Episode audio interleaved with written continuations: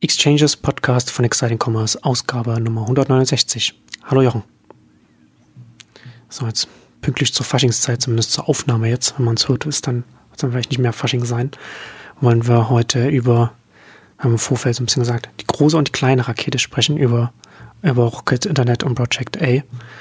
Haben wir in der Exchanges 143 haben wir zuletzt über Project A gesprochen. Wurde auch sehr, sehr, sehr viel gehört über, über 3000 3000 Mal.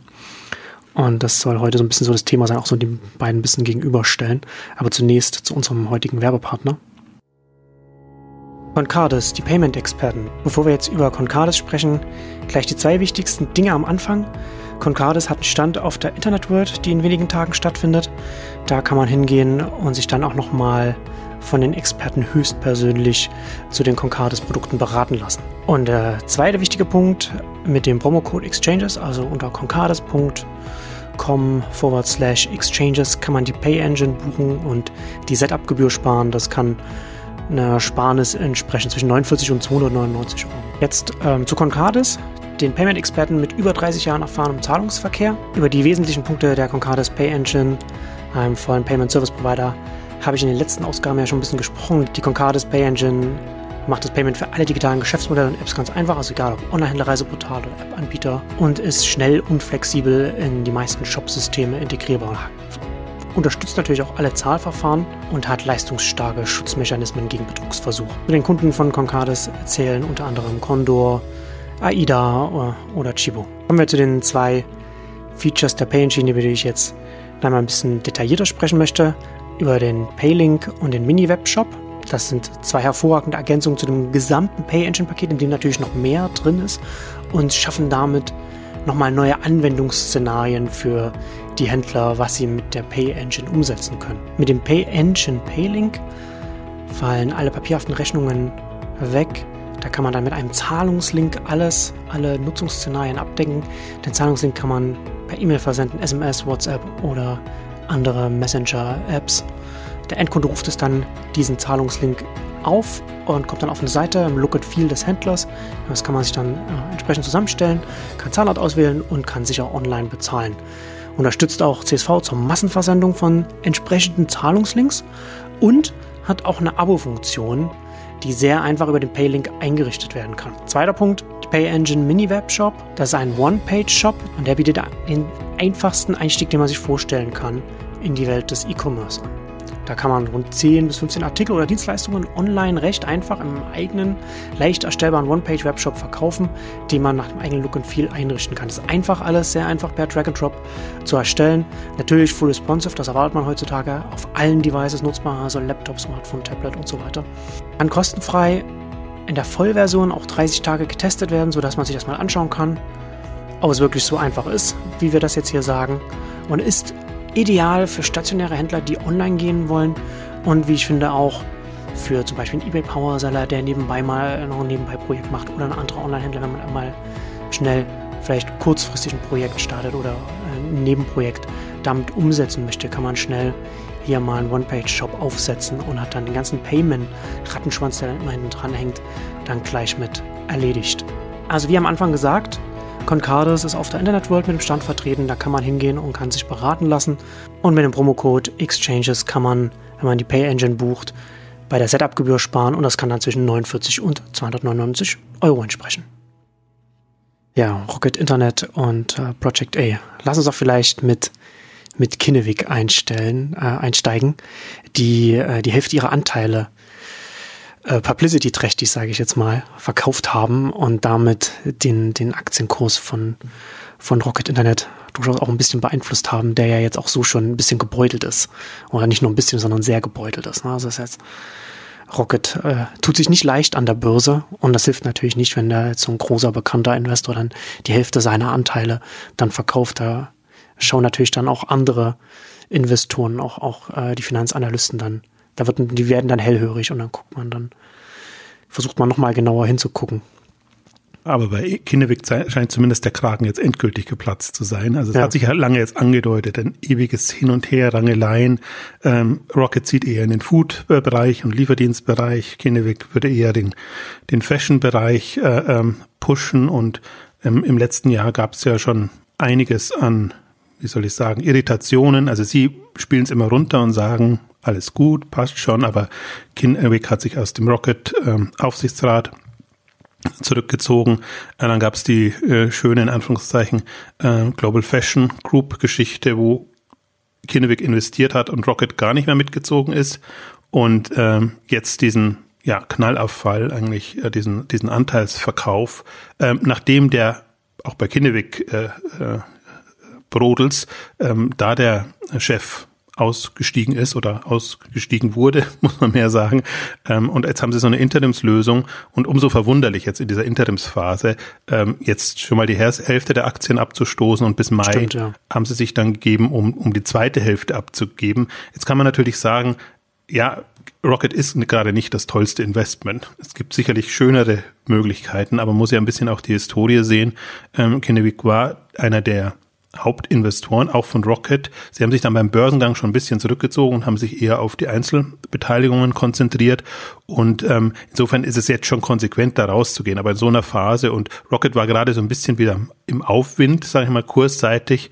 Ähm, das haben sie dann in Anführungszeichen genutzt, haben trotzdem zehn 10 Prozent Abstriche gemacht. Ähm, und die Frage ist für mich halt, jetzt haben sie durch diese Verkauf so eine 200 Millionen Euro letztendlich ähm, eingenommen, erlöst, ähm, was sie mit dem Geld machen. Ähm, also ob sie das sagen, okay, wenn, wenn ihr jetzt zum Beispiel bei Global Fashion Group nicht mitzieht ähm, und, und wir das stemmen müssen, ähm, dann und jetzt gerade kein Geld haben und äh, Kinneweg sagt ja, sie sind eigentlich eher so, also sie haben jetzt nicht so viel freies Kapital, um wie früher da Milliarden ähm, in die Startups zu investieren, haben aber auch jetzt im Prinzip andere Baustellen aufgemacht ähm, im Fintech-Bereich, in Health ist ja momentan jetzt das Überhype-Thema, ähm, wo sie, wo sie neue Positionen aufbauen wollen. Also kann man gespannt sein, ob da jetzt irgendwelche Finanzierungs- und Investments kommen.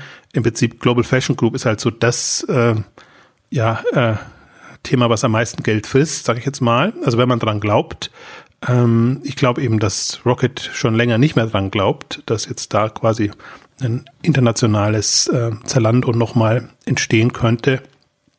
Aber andererseits, da gab es jetzt auch die Meldung, dass, ähm, also in Asien haben sie momentan, äh, kämpfen sie, dass sie in, äh, oh, jetzt habe ich Philippinen, glaube ich, war es, äh, Philippinen und Indonesien ähm, sind sie gerade dabei, für Zalora ihre dortige Beteiligung andere Kapitalgeber reinzunehmen. Ähm, das ist in den Philippinen gelungen. Und ähm, also kann sein, dass sie das komplett anders aufstellen wollen, ähm, wie auch immer.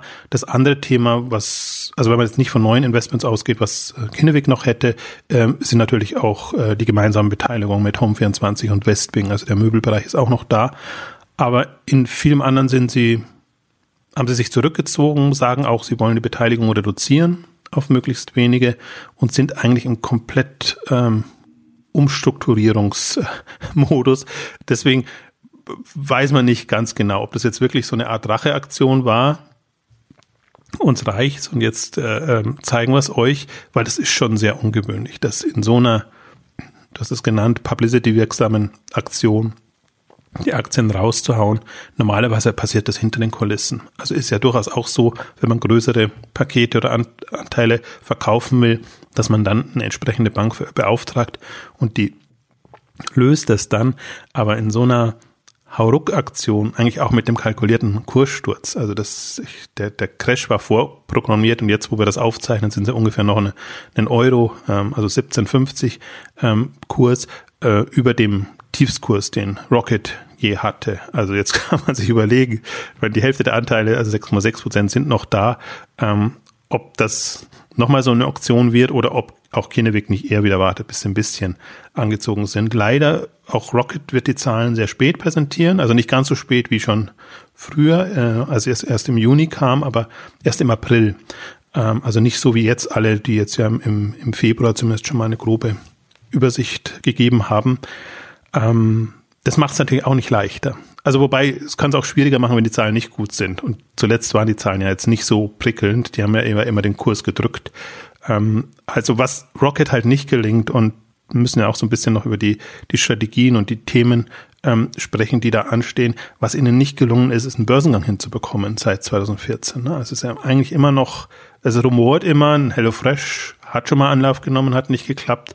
Ein, ein Lieferheld ist im Prinzip auch jetzt bereit dazu, hm. die Möbelthemen, äh, ja, die müssen halt jetzt Profitabilität erreichen, damit werden sie keine so hohen Bewertungen erzielen.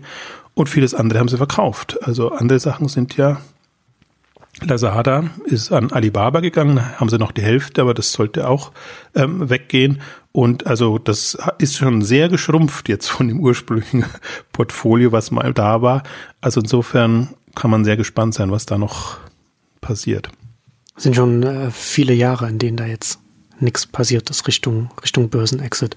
Und naja, ich glaube halt bei, bei Kindewick, du hast ja auch auf Seiten Commerce ja auch geschrieben, ne, dass es, dass ja Rocket Internet sich auch mit dem neuen Investmentwege so ein bisschen Richtung, Richtung Kinnevik bewegt, während Kinnevik sich so ein bisschen von der Ausrichtung her Richtung Inter Rocket Internet bewegt. Da kommt es ja dann auch zu Interessenskonflikten, wenn man dann in dieselben Unternehmen, dieselben, auch, weil man ja auch in dieselben Kategorie von Unternehmen zum Teil auch investiert. Und da dann halt, wenn man sowieso, dann geht man raus. Vielleicht hat man sich auch, ja, vielleicht hat man sich auch gedacht, dass man jetzt den, den künftigen Konkurrenten dann halt mit dem, mit dem eigenen Exit dann noch ein bisschen, bisschen äh, schwächt so dass, so dass man da, so dass bei dem noch mehr Druck aufgebaut wird, sich mit den eigenen Investoren so weiter Also dass da, das ist schon, das ist schon sehr interessant, wie das, wie das da, wie sich das entwickelt. Und ich finde es, wenn man dann halt, wenn man dann auch nochmal einen Schritt zurück macht, finde ich es gerade interessant, darüber nachzudenken. Du hast ja schon gesagt, wie Rocket Internet sich neu aufstellt. Weil Rocket Internet selbst, so wie es ursprünglich mal angetreten ist als Company Builder und äh, wie haben sie, wie haben sie gesagt, World's Largest Internet Platform outside United States und China, was sie, was sie da mal äh, aufbauen wollten. Das funktioniert ja alles nicht so richtig. Und da sie ja grundsätzlich auch von, nicht nur von der Art und Weise, wie sie, wie sie agieren, sondern selbst, was sie selbst, was Rocket Internet selbst sein will, ändert sich ja auch gerade so ein bisschen. Und das, ich glaube, das, da kommen wir ja dann auch nochmal dazu, ähm, zu Project A, so dass, äh, ich, weil ich, das, das hängt ja auch damit zusammen, dass, dass wir heute auch eine ganz andere Welt haben, sowohl was von Investoren angeht, als auch was die Startups angeht, als damals, als, als Rocket Internet gestartet ist. Zusätzlich noch da, dazu, wie sich jetzt, sagen wir mal, die Reise von Rocket Internet bis jetzt entwickelt hat, was nicht so war, wie sich das vielleicht Oliver Sammer vorgestellt hat. Oder das vielleicht kann man streiten, ist auf jeden Fall nicht so gewesen, wie er sich das ursprünglich gedacht hatte. Naja, das ist halt, also vielleicht zu Project A dann, dann, dann auch später noch, weil im Grunde ist das ja die, die Company Building Einheit, die Rocket jetzt fehlt. Das ja. ist ja quasi jetzt Project A, auch wenn die sich jetzt Operational VC nennen und, und so ein bisschen so ein Mischmodell machen, aber im Prinzip das, was an Company Building Kompetenz ähm, da war, ist im Prinzip rausgegangen ähm, zu, zum damaligen Zeitpunkt. Aber noch ein kurzes Wort zu, zu Kinnevik versus Rocket, weil genau das ist ja auch der Punkt da, dass äh, Kinnevik, äh, also nennen sie jetzt nicht ganz Company Builder, aber schon die, die Idee haben, dass, dass sie sagen, sie schaffen jenseits des Geldes mehr Wert, ja. ähm, als nur, nur das Kapital zu geben, ist, könnte ich mir vorstellen, ist aus Rocket Sicht ein bisschen anmaßend. Jetzt die, die Art und Weise, weil äh, die, die, die Frage ja immer ist, und Kinnevik hat jetzt auch so schöne Charts drin, natürlich auch, wie sie äh, Zalando groß gemacht haben und wie sie wirklich was bewirkt haben. Also kapitalseitig haben sie es definitiv groß gemacht, weil wenn, wenn da nicht die, die Milliarden, da eine Milliarde, glaube ich, war es, von, von Kinnevik gekommen wäre, äh, wüsste man nicht, wo Zalando heute steht. Ähm, aber die Frage ist, ähm, kann, und das, den Anspruch haben sie einfach, kann Kinnevik Unternehmen auch darüber hinaus helfen? Und die, die Rangelei ist natürlich jetzt tatsächlich so, wenn, wenn man sagt, alle wollen Anteile an den besten Unternehmen haben, die jetzt da sind, und das sind ja beileibe nicht so viele, dann kann man sich schon gut vorstellen, ähm, wenn man quasi das Raster hat, wie man dann gegeneinander antritt. Und das ist ja gerade, was bei Rocket äh, so, so äh, interessant ist, äh, dass Rocket ja überall dabei sein will. Also das ist, das ist, äh, also da gibt's die schönsten Stories äh, momentan, die in der Szene kursieren und man sieht es auch zum Teil, ähm, wo, welchen Startups, also sehr frühen Phasen, sich äh, Rocket beteiligt und also im Grunde überall. Also sie würden, also sie toben wahrscheinlich, wenn sie nicht dabei sein können.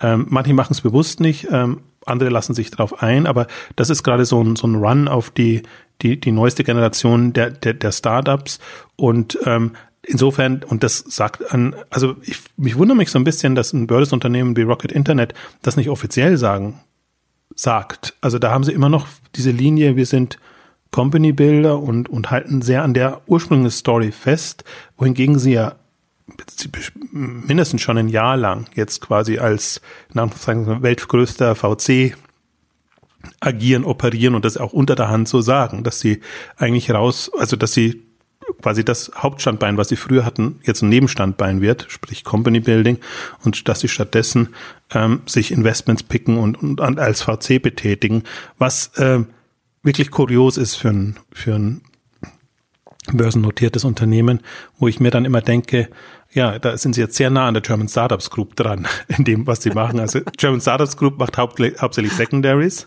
dass sie Anteile übernimmt. Äh, das ist nicht ganz das Modell, aber im Grunde so ein, jetzt bin ich mal sehr böse, ein beliebiges Portfolio an Beteiligungen aufzubauen. Schon der ähm, erste Vergleich war schon böse gegenüber Rocket. ja, natürlich war. Ich weiß, es war, äh, äh, war nicht ganz äh, fair auch, ist auch eine komplett andere Dimension, aber andere sehen sich ja so in ja, der Rolle. Also in, in, insofern, also ist schon in, interessant gerade, also es ist, ist auch nochmal, muss man auch nochmal kapitalseitig dann sehen. Also äh, Rocket hat ja seinen Milliardenfonds jetzt tatsächlich geschlossen. Den haben sie ein Jahr vorher irgendwie bekannt gegeben mit 400 und ein paar zerquetschte, in Anführungszeichen, Millionen und haben den jetzt im, im letzten Jahr dann tatsächlich ab, abgeschlossen. Und das ist ja das Zweite, was, was kritisiert wird. Eigentlich nicht nur von Kindewig, vermute ich, sondern auch von, von allen anderen.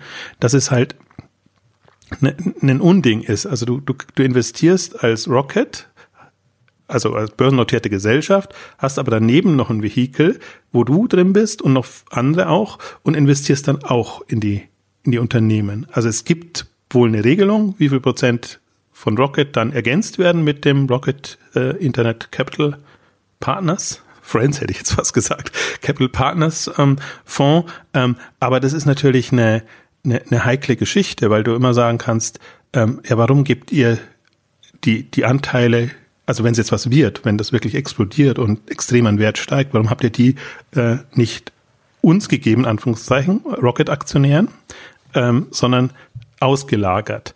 Und das wird, das kann noch sehr heikel werden. Also jetzt, jetzt glaube ich, ist es so geregelt, dass es wirklich ganz klar ist, wie viel Prozent dazugegeben wird. Aber am Ende wird man sich da natürlich fragen, ähm, ja, bei dem absehbar tollen Unternehmen, äh, warum seid ihr dann nicht, nicht, nicht stärker da reingegangen. Also es ist alles, also ich nenne es ja immer den, das ist der Kinnevik Ersatzfonds für, für mich, weil im Prinzip, was Rocket fehlt, ist dieser äh, kapitalstarke Geldgeber, ähm, der dann einsteigt, wenn etwas ins Fliegen kommt. Ja. Und das haben sie sich jetzt da zumindest ein bisschen ein Vehikel geschaffen. Also ich verstehe schon die Logik, aber in der Umsetzung und in der ist, ist es eine sehr heikle Geschichte. Ja, gerade, wie du schon sagtest, ne, äh, schwierig für die also für die für die Shareholder. Also da bin ich auch gespannt, wie sich das wie sich das entwickeln wird.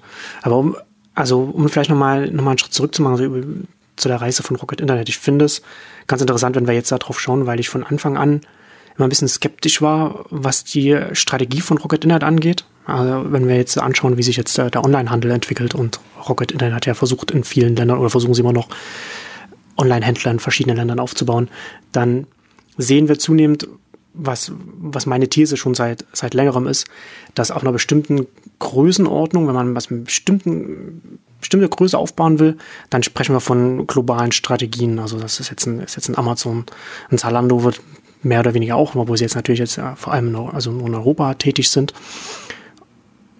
Und auch in Alibaba zum, zum Teil auch.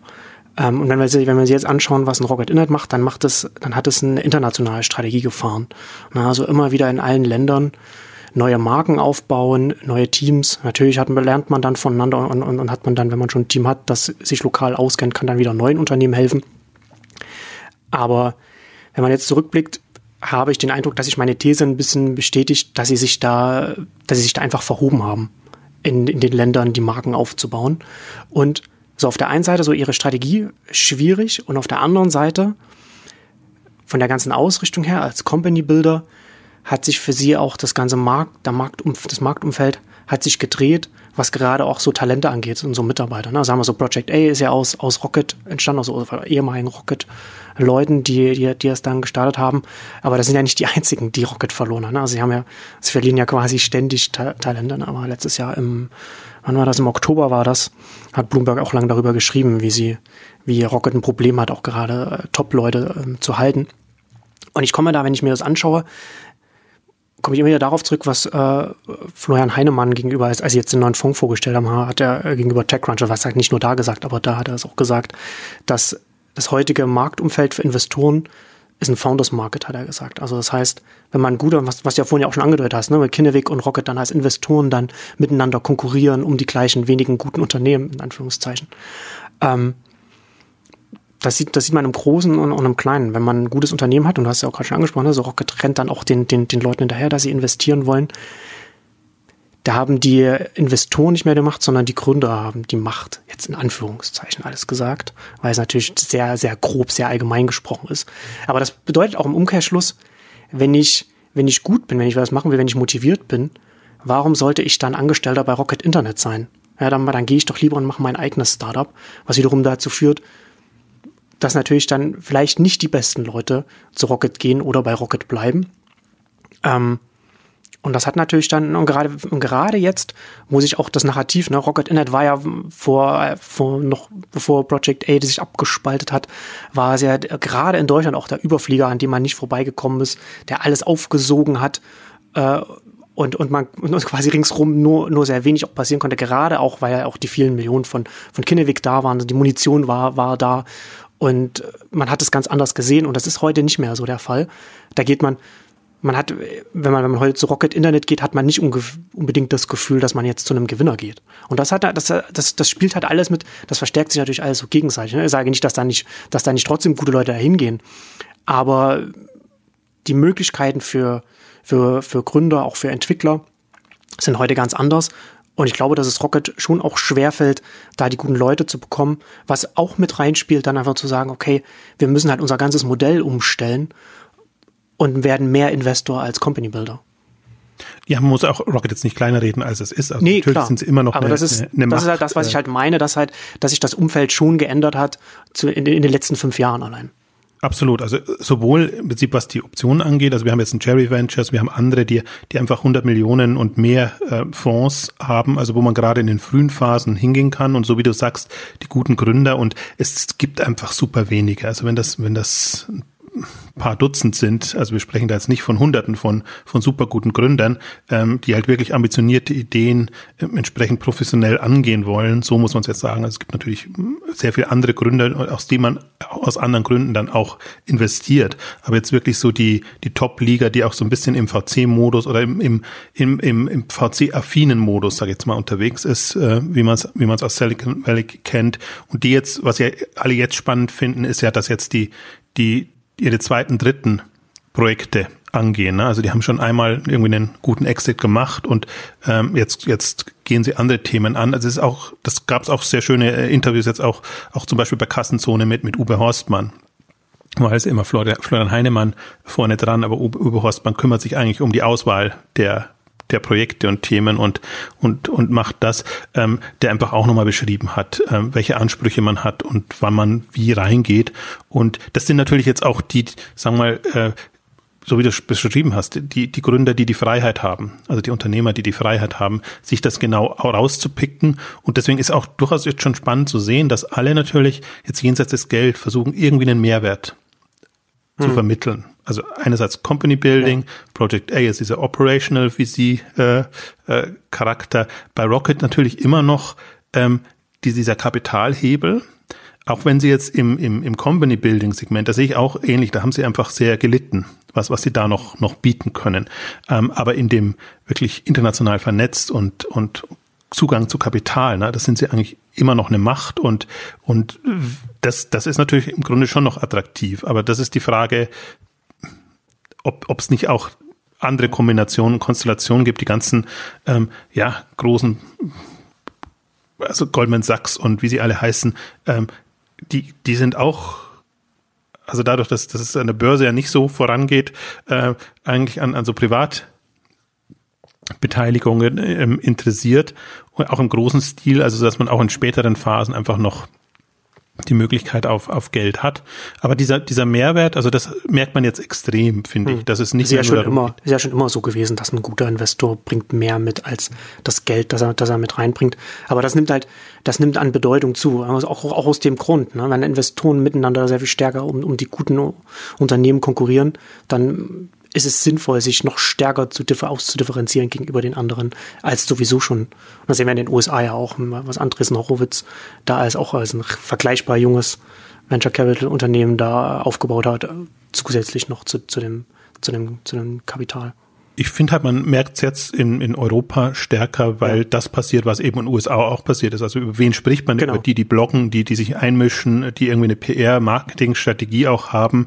Ähm, also da zähle ich jetzt auch äh, äh, Fred Wilson und Co. dazu oder, oder andere.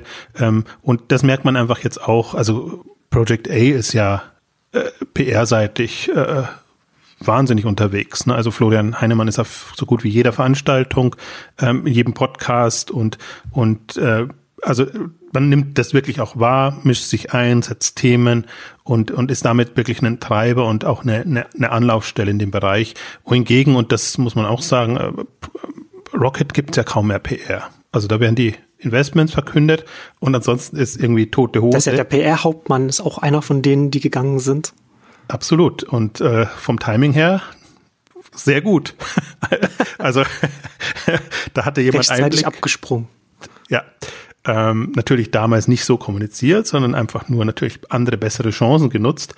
Aber ähm, also so ähnlich wie es ja auch bei, bei Project A war. Sie sind auch raus, weil ihnen diese Internationalisierungsstrategie nicht mehr gepasst hat. Genau das, was du eigentlich beschrieben hast. Hm. Ähm, also damals, man muss ja auch die Welt sich ein bisschen angucken. Damals war die Spekulation darauf, die Emerging Markets ähm, kommen und man kann genau so eine Strategie fahren, aber sowohl im Emerging Marketing eingebrochen, dann äh, Plattform versus jetzt äh, äh wirklich äh, regionale Einheiten zu bauen. Also es sind natürlich jetzt fünf Jahre auch, wo extrem viel passiert ist und auch Dinge passiert sind, die man nicht vorhersehen konnte. Also insofern kann man jetzt auch das alles nicht Rocket vorwerfen, ja. dass, das, dass das alles nicht so aufgegangen ist. Ähm, nur das, was, was ich im Prinzip Rocket schon in Anführungszeichen vorwerfe, ist, ähm, dass nichts mehr nachgekommen ist. Also dass die Pipeline komplett abgerissen ist. Die haben auch, du kannst es dir richtig schön angucken, weil die haben jetzt immer noch diese erste Generation da drin, die, die Home 24s und die Zalandos und was weiß ich. Ähm, und dann ist eine komplette Lücke drin weil die Company Building Geschichten nicht funktioniert haben und die Hoffnung ist jetzt, dass jetzt quasi, und ich sage jetzt mal, das sind so zwei, drei Jahreszyklen, ähm, dass die jetzt VC Investments, die sie jetzt in den letzten zwei, drei, ein, zwei Jahren, so muss man sagen, ähm, gemacht haben, dass da ein paar Gewinner dabei sind, äh, weil ansonsten fragst du dich wirklich, ja, was, was, was soll das Vehikel? Und sie haben auch nichts, was ich ja so ein bisschen drauf spekuliert haben, sie hätten ja auch eine, eine Plattform für Börsengänge oder was weiß ich werden können, am, am Anfang.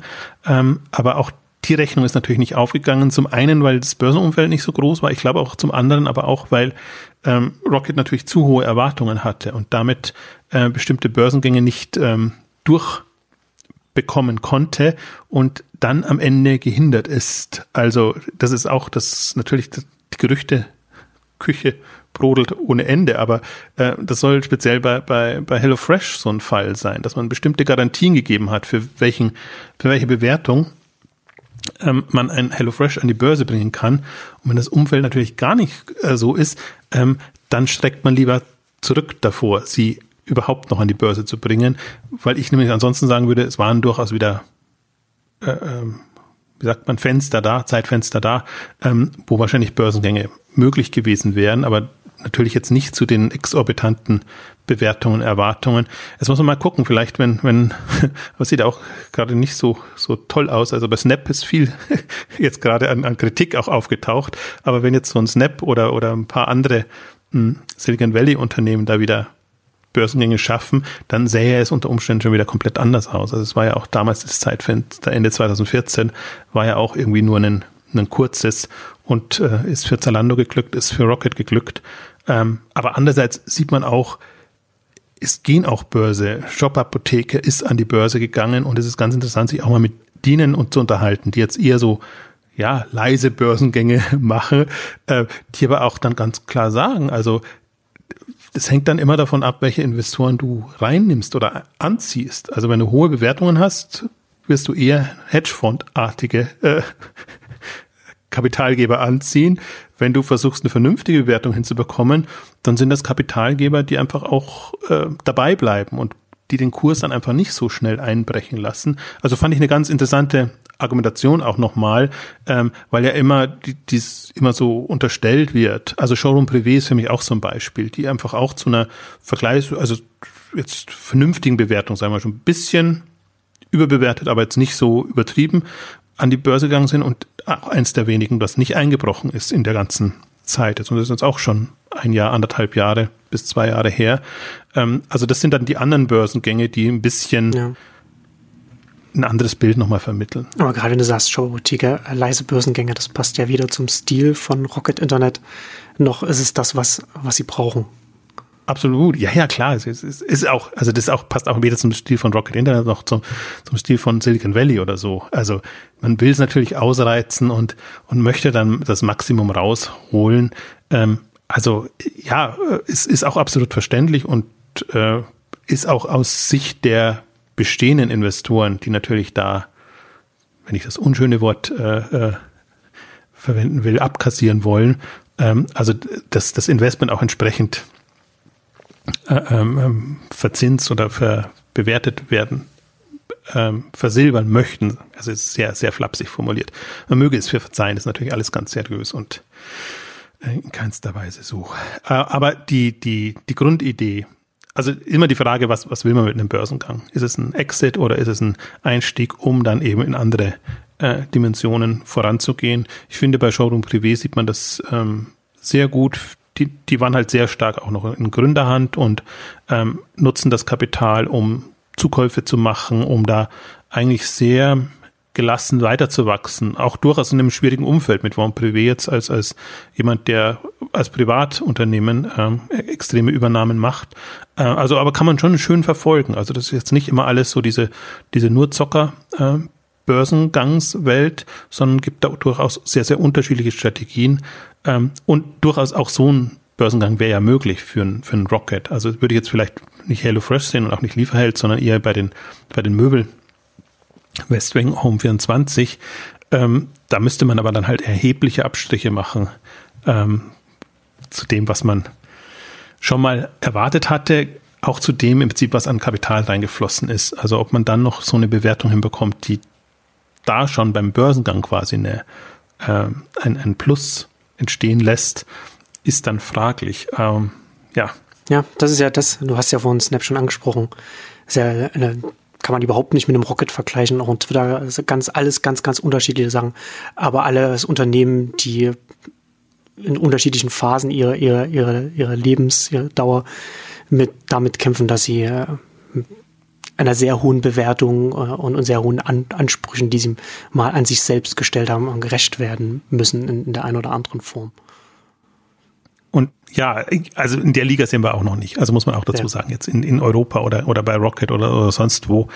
Äh, wir haben noch keine so Unternehmen wie Snap und, und Facebook und, und anderes, ähm, wobei ich inzwischen gar nicht mehr so äh, pessimistisch bin, dass das tatsächlich nicht noch kommen kann und könnte. Aber es ist halt alles so, wenn Soundcloud nicht so richtig funktioniert und wenn andere, ähm, also da ist die, die Pipeline ist, ist schwierig, wobei man ja auch gesehen hat, ähm, so ein Snapchat kommt sehr schnell hoch.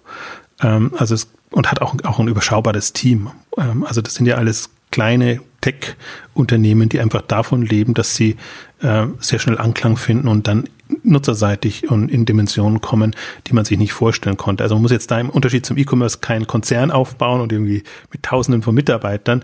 Deswegen bin ich gar nicht so pessimistisch, dass ich mir kann mir vorstellen, dass in, innerhalb von fünf Jahren auch sowas in Berlin oder in, in anderen europäischen London, äh, Stockholm, Paris oder wo ähm, Städten möglich wäre. Und ähm, im Prinzip ist aber das ja, also wenn, mal, wenn man mal die positiven Effekte sieht, was in den letzten Jahren passiert ist. Momentan gibt es natürlich sehr viel Geld, das in den, in den Fonds verfügbar ist. Ähm, das die Frage immer so ein bisschen, sind wir da schon überhitzt oder nicht? Äh, ich sehe es andersrum ein bisschen positiver, dass ich mir, mir vorstelle, wenn jetzt sowas käme, irgendwie eine coole Tech-Company, die wirklich äh, jetzt im Konsumerbereich äh, etwas bewirkt, dass die tatsächlich dann auch Kap Kapital finden würde und, und auch lokal, regional. Natürlich dann irgendwie auch, auch international, weil die dann genauso darauf acht, ähm, achten würden. Ähm, also da, da sind wir schon weitergekommen.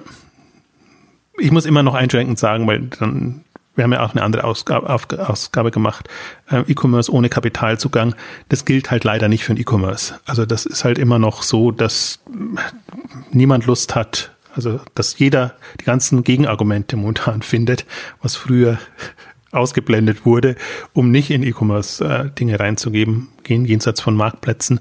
Ähm, also deswegen, das ist auch so das, das Schizophrene gerade bei mir. Ich sehe, es ist endlich eine Infrastruktur da, es sind Kapitaltöpfe da und man könnte ambitionierte Dinge sehr gut angehen, ähm, aber halt nicht im E-Commerce. es ist, ist vertrackt. Aber vielleicht so ein bisschen kleiner Lichtblick, sage ich jetzt mal, ähm, um zu Project A zu kommen, die Kurve ein bisschen zu, zu bekommen. Das ist, also die sind ja E-Commerce geprägt, haben jetzt auch nicht eine Grundsatzabneigung gegen E-Commerce. Ähm, wir waren beide bei der, bei der Otto E-Commerce ähm, Pressekonferenz, wo Florian Heinemann zumindest zum, das, was sie noch an E-Commerce machen, vorgestellt haben. Und das sind halt die vertikalen Marken letztendlich, die momentan, ähm, momentan, denen momentan alle eine Chance geben, ähm, wo auch ähm, äh, Project A die eine oder andere hat, also Horizon Studios, Pets Daily.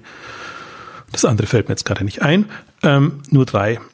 Ähm, ja, also jetzt nicht die, die überfliegenden Marken sicherlich, aber das verdeutlicht, das wären Themen, die sie sich angucken und, und wo sie dann sich vorstellen könnten, da, da könnte man was machen. Ähm, ein sehr, sehr kleines Segment. Ähm, aber sie schließen es zumindest nicht aus. Und ich glaube auch jetzt, wenn man sich jetzt mal anguckt, wo sie sich in den Spätphasen beteiligt haben, das war jetzt Kfz-Teile 24 und das war Online-Printers, ähm, die Druckerei, Printdienst. Ähm, das ist ja gerade ihr, ihr Vorteil. Also sie sind dieses schöne Operational VC. Ähm, das heißt, Sie, Sie sagen auch, Sie tun sich ein bisschen weg von diesem Company Building an sich geht nicht mehr.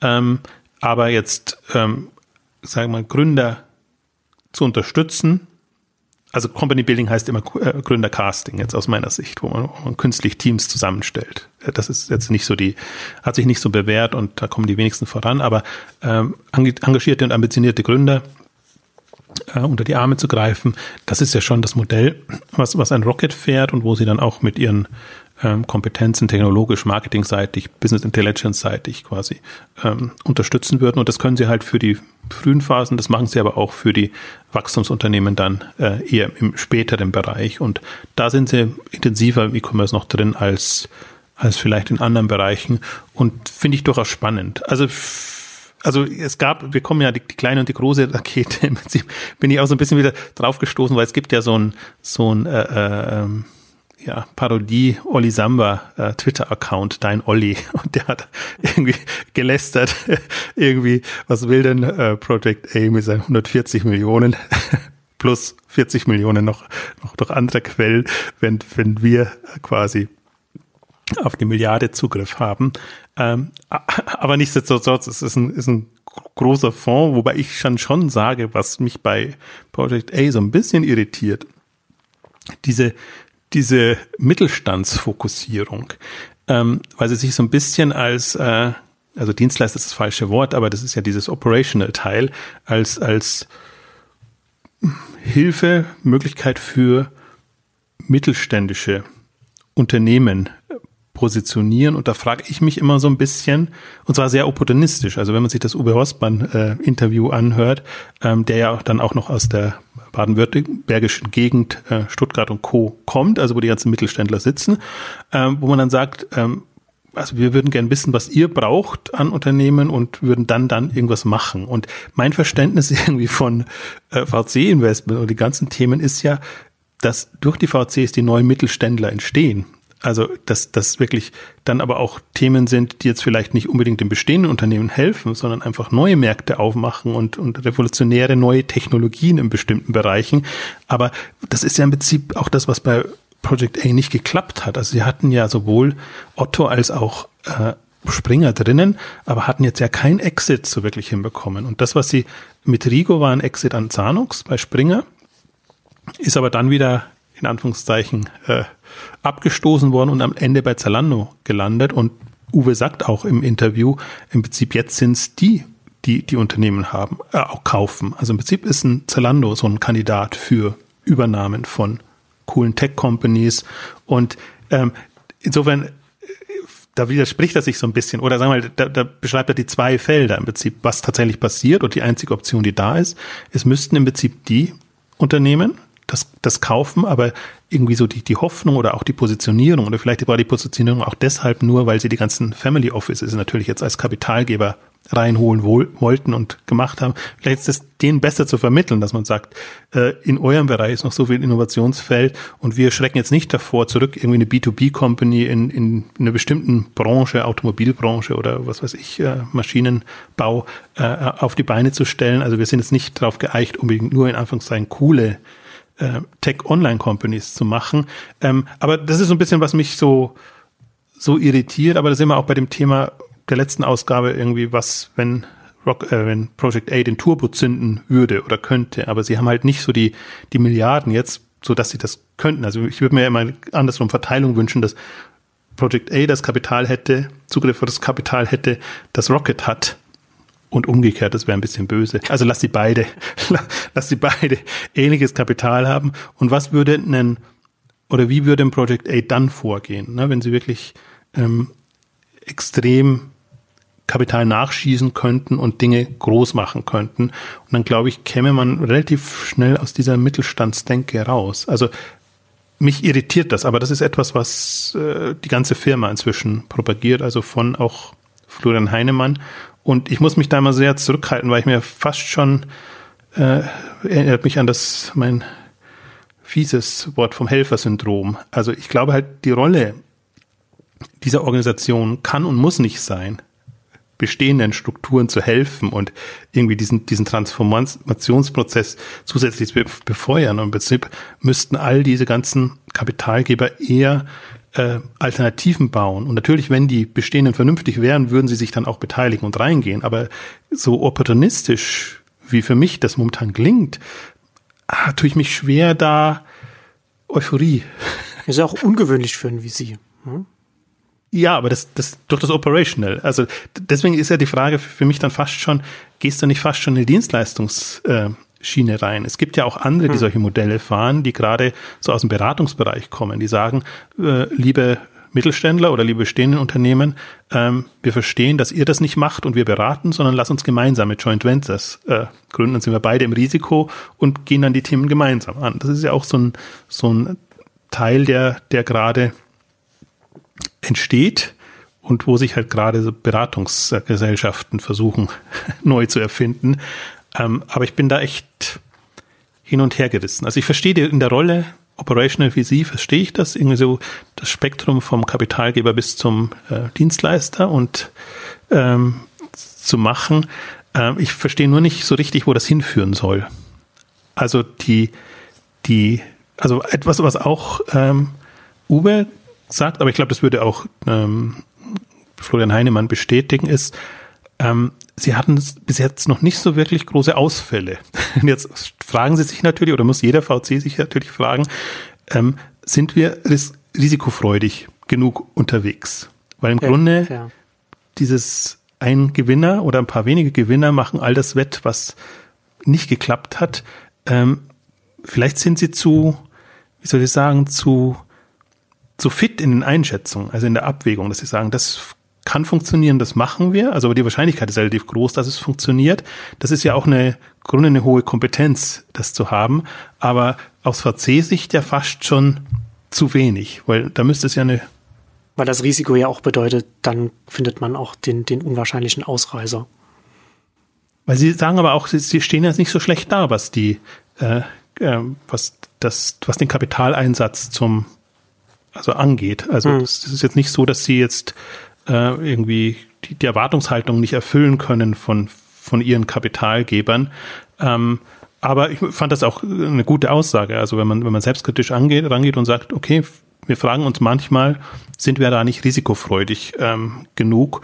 Und das kann man durchaus sagen. Also das war, das ist eigentlich immer, wenn man sich das ganze Portfolio anguckt, das ist alles sehr, ja, auf Nummer sicher kann man es auch nicht sagen, aber sagen wir mal, das ist sehr im ihrem Kompetenzfeld, wo man sagt, das traut man ihnen zu und das können sie gut einschätzen und, und da kennen sie wahrscheinlich auch die Leute und wissen, was, was der Markt braucht, jetzt gerade im, im AdTech-Bereich zum Beispiel oder im, im BI-Bereich. Ähm, also das sind ja keine Dinge drin, wo man sagt, äh, so ein Quatsch oder das hat überhaupt gar keinen Sinn, kein Hand und Fuß. Ähm, aber es sind halt auch keine anderen drin, wo man sagt, oh, also wo man wirklich sagt, so ein Quatsch. Also das ist ja wirklich erstmal total. Erstmal überrascht ist, wenn man von außen drauf schaut und sich fragt, was haben sie da jetzt? Das könnte was werden und vielleicht auch nicht, was, was sehen die da, was, was man jetzt nicht sieht.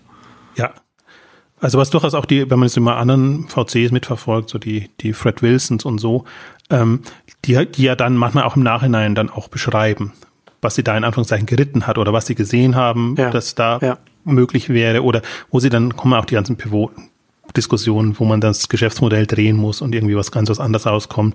Also bei, bei, bei Fred Wilson und, und uh, Union Square Ventures würde ich jetzt mal sagen, so Foursquare ist ja so deren der, der äh, spannendste Baustelle vor dem Hintergrund, ne? weil, weil Foursquare nicht so das so funktioniert hat, ähm, wie es ursprünglich mal war und sie aber trotzdem dran glauben und festhalten und Foursquare hat ja jetzt wieder dann auch Geld bekommen im, im letzten Jahr und da sehen sie noch irgendwie was, was was werden könnte, was glaube ich wir nicht so sehen oder was was sich halt nicht so bewahrheitet hat, wie es wie, wie man es ursprünglich mal hatte. Und so haben die das ein oder andere drin, ähm, wo, wo, wo sie halt, wo man auch sieht, sie hadern so ein bisschen damit. Also sie, sie sind von der Grundüberzeugung da, aber im Konkreten basteln sie da. Und das ist etwas, also ich würde es, ich weiß es gar nicht, ob ich das von Project A unbedingt erwarten würde oder nicht, äh, weil die eigentlich jetzt in einer angenehmen Situation sind. Jetzt haben sie genügend Geld auch, um, um Dinge durchfinanzieren zu können, um ein paar Runden mitzugehen.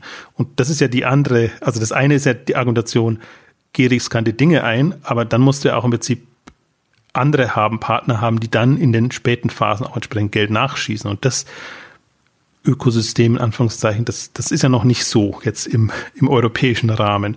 Und jetzt haben sie aber so für sich, und das ist ja eigentlich das für mich Spannende oder auch Gute an, an Project A, dass die so, ja, das, das, wie soll ich sagen, im Rahmen ihrer Möglichkeiten agieren, das meine ich jetzt positiv. Also sie, sie schießen, schießen da nicht übers Ziel raus und haben nicht irgendwelche utopischen Vorstellungen, sondern sie wissen halt, was möglich ist im europäischen, deutschen Raum und was nicht. Und im Rahmen dessen haben sie sich jetzt ihr Unternehmen gebaut, was auch, jetzt habe ich es nicht mehr genau von den Zahlen im, im Kopf, aber glaube ich an die 200 Mitarbeiter hat jetzt allein Project A, die ja auch bei den Beteiligungen oder bei sonstigen Projekten auch in Anführungszeichen durchfinanziert, äh, durch ja doch durchfinanziert werden müssen. Genau, nee, es gibt falsches Wort, aber durch, ja, also die müssen halt bezahlt werden.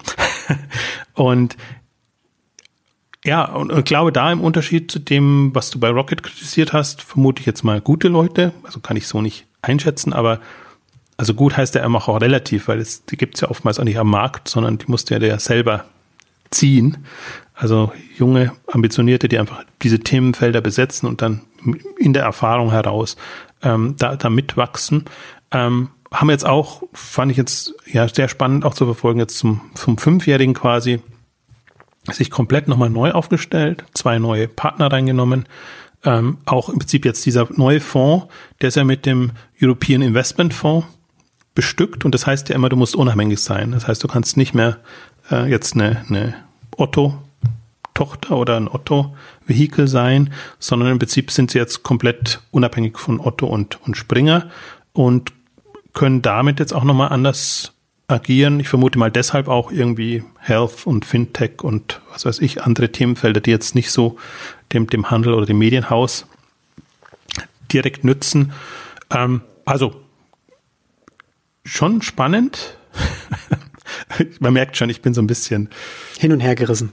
Ja, ja, Weil, weil ich halt mir auch doch denke, ich habe immer noch dieses, wenn, wenn, wenn Project A den Turbo zündet. Ich glaube, da steckt viel mehr drin und im Prinzip gerade mit so einem Florian Heinemann dabei, der einfach wirklich smart ist und der, der, der, ja, der einfach bisschen weiter denkt als andere und, und so geprägt ist, aber trotzdem jetzt noch in diesem wie baue ich es dann oder wie baue ich Strukturen, ähm, auch das drauf hat, äh, glaube ich halt, das, das könnte wirklich, das könnte es eigentlich werden. Also wenn ich jetzt mir alle mal angucke, die da so am Markt da sind und wo ich so ein bisschen zumindest einen Einblick habe, ähm, das ist, viele sind halt kapitalgetrieben oder geprägt durch das, was sie ursprünglich mal gegründet haben und sind klassisch VC finanziert unterwegs. Also bewerten halt jedes Unternehmen unabhängig voneinander, aber bauen jetzt auch nicht so Strukturfonds auf, sage ich, dass ich mir sage, jetzt so ein Themenfeld und das beackern wir dann konsequent. Ich nehme jetzt mal Point 9 Capital ein bisschen raus,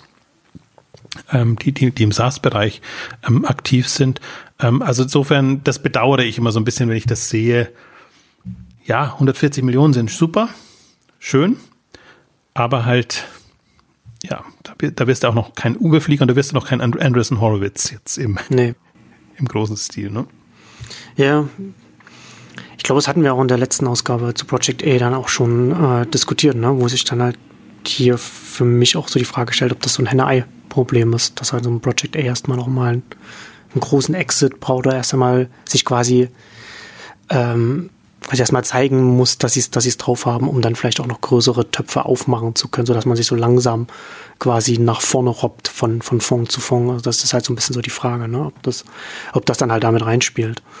Ja, beziehungsweise ist ja bei Cherry Ventures passiert, ne? die hm. auch bei ein paar Unternehmen drin waren, als, als Gründer, die extrem große Exits haben und die dann als erster Fonds schon auch in die Dimension gekommen sind, ähm, bin ich absolut bei dir. Aber das ist genau das, was ich vorher versucht habe zu beschreiben. Also jetzt, wenn man sich mal die, die Portfolio-Companies anguckt, da sieht man jetzt auch nicht die, die Billion-Dollar-Companies drin, die halt zu diesen Bewertungen rausgehen. Ähm, aber auch, ist auch nicht der Anspruch. Also sie sagen auch, sie, sie haben, sie wissen einfach, sie können nur Exits bis zu ein bisschen Größenordnung hinbekommen. Und es hilft ja auch nichts, wenn du dann Unternehmen drin hast, das im Prinzip eine, entweder ein Exit oder eine Finanzierung braucht und, und dann kollabiert, weil es kapitalseitig nicht klappt. Also das ist ja auch wieder ein, ein, ein großes Risiko. Deswegen, ja, Henne-Ei folge ich dir. Also das ist ein, das ist ein vernünftig, ist im Rahmen der Möglichkeiten, ist aber bedauerlich, weil also nicht mit den Unternehmen, aber mit anderen Unternehmen, sie tatsächlich echt eine, eine Chance hätten, da Dinge voranzubringen. Und ich glaube auch tatsächlich, also ich kann mir dann auch vorstellen, dass wenn da ein Riesen-Exit da wäre, dann würde man denen auch das Geld anvertrauen und sagen, okay, euch, euch trauen wir es zu und ihr habt die Struktur, Erfahrung und alles. Ähm, man hat, wir haben vorhin im Vorfeld kurz gesprochen, aber man unterschätzt ja auch immer die, die zeitlichen Dimensionen, ne? dass, dass es inzwischen tatsächlich so ist, dass es Project A halb so lang gibt wie Rocket Internet. Man denkt immer, äh, das war damals, also das, die waren ewig bei Rocket Internet, ehe sich dann so Project A selbstständig gemacht haben. Nee, sondern genau, und das ist aber auch das, was wir bei Rocket ja vorhin besprochen haben, das war auch die ersten fünf Jahre bei Rocket waren eigentlich so die. Eine Achterbahnfahrt. Eine Achterbahnfahrt, aber auch eine, die einfach, die einfach den Grundstein gelegt haben, ja. ne? Für, und wirklich tolle Unternehmen rausgebracht haben. Und ähm, ja.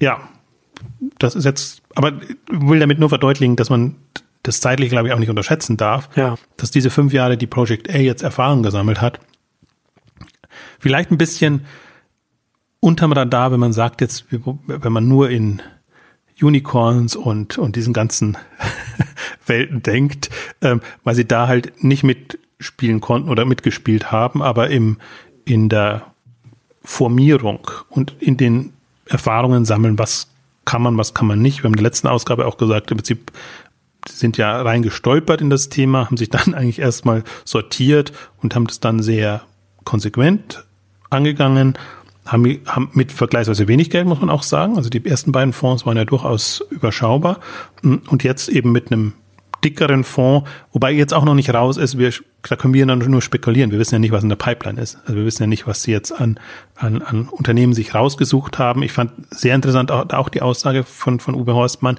ähm, dass sie erstmal den ganzen Markt für E-Health äh, sich angeguckt haben und dann für sich beschlossen haben, machen wir nicht. Das ist zu riskant, das ist alles zu schwierig. Und dann plötzlich drei Gelegenheiten aufgetaucht sind, wo sie dann reingegangen sind. Und äh, er sagt auch, alles Unternehmen, die nicht am deutschen Markt sind, geschweige denn am deutschen Markt funktionieren würden.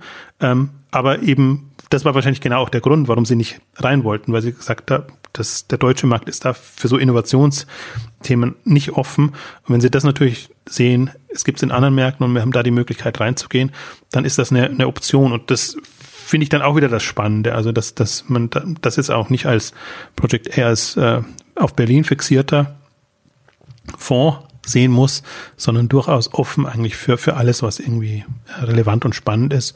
Und was ich nach wie vor mit am spannendsten finde, ist jetzt auch das Netzwerk, was sie sich aufgebaut haben zu den anderen VCs, zu den großen VCs, Excel und, und Index oder wie die alle heißen, also dass sie dann ein Kandidat wären, um eben aus anderen Gründen, natürlich jetzt nicht aus reinen Kapitalgründen, reingehen könnten und, und mitmischen können.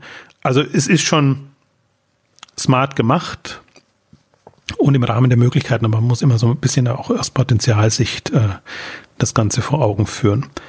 Ich, ja, alles andere ist, man muss ihnen jetzt einmal erstmal Glück wünschen, dass sie überhaupt es geschafft haben, so einen Fonds hinzubekommen und das nochmal zu machen. Ich glaube, das ist durchaus auch ein Akt und da sieht man eigentlich auch immer, ähm, dass der Track Record, den sie jetzt von Rocket zum Beispiel hatten, dass er da gar nichts zählt, ne? sondern im, im Sinne im Prinzip wirklich wieder neu unterwegs und müssen im Prinzip mit dem, was sie was sie bei den ersten beiden Fonds gemacht haben, gucken, dass sie dann entsprechend äh, Geld einsammeln. Und jetzt haben sie ja bekannt gegeben, wer da alles drin ist, fand ich schon äh, eindrucksvoll. Es ist ja wirklich so ein Family Office äh, Fonds geworden, äh, jenseits des European.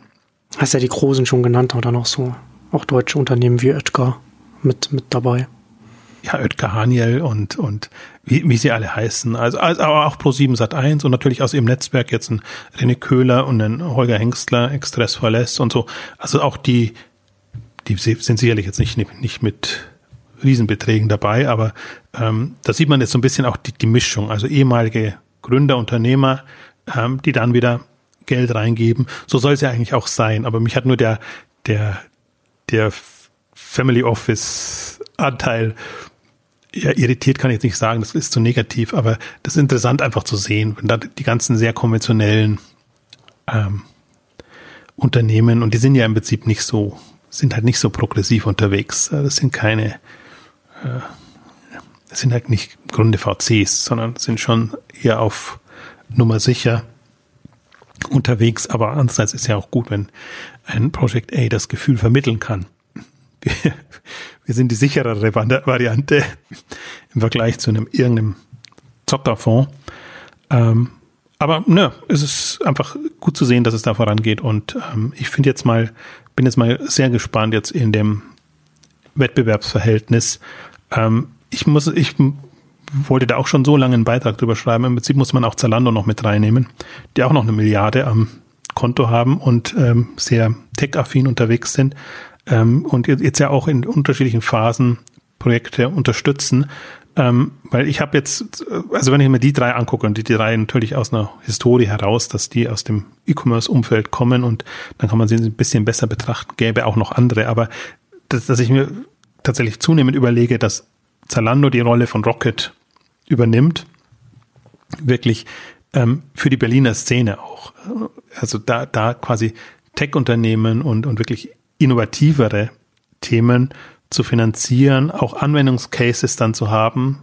Und Zalando hat halt jetzt alles. Ne? Die haben von, von Handelsthemen bis Marketingthemen bis, was weiß ich, äh, also kreuz und quer, diese ganzen im Grunde spannenden Themen, wo man auch sagen kann, ähm, das, das sind Geschichten, wo ihr euch als Gründer in Anführungszeichen überlegen solltet, wie könnt ihr einen Zalando und Alternative wäre Amazon ähm, unterstützen, um die einfach ähm, auf die nächste, übernächste Stufe zu bekommen. Und das ist ja alles Hochtechnologie. Also um das Dauerbuzzword AI zu nennen, aber alles, was, was auch Zalando ja gerade bastelt, machen sie hauptsächlich in Dublin, die ganzen äh, äh, Empfehlungsalgorithmen, bessere Empfehlungen, Geschichten zu machen, aber auch die visuellen Themen, ähm, die sie haben ähm, und natürlich die, die Marketing-Optimierungsmaschinerie, äh, also wirklich datengetrieben Themen zu machen. Also es sind alles hochspannende Technologie-Themen und ich glaube auch,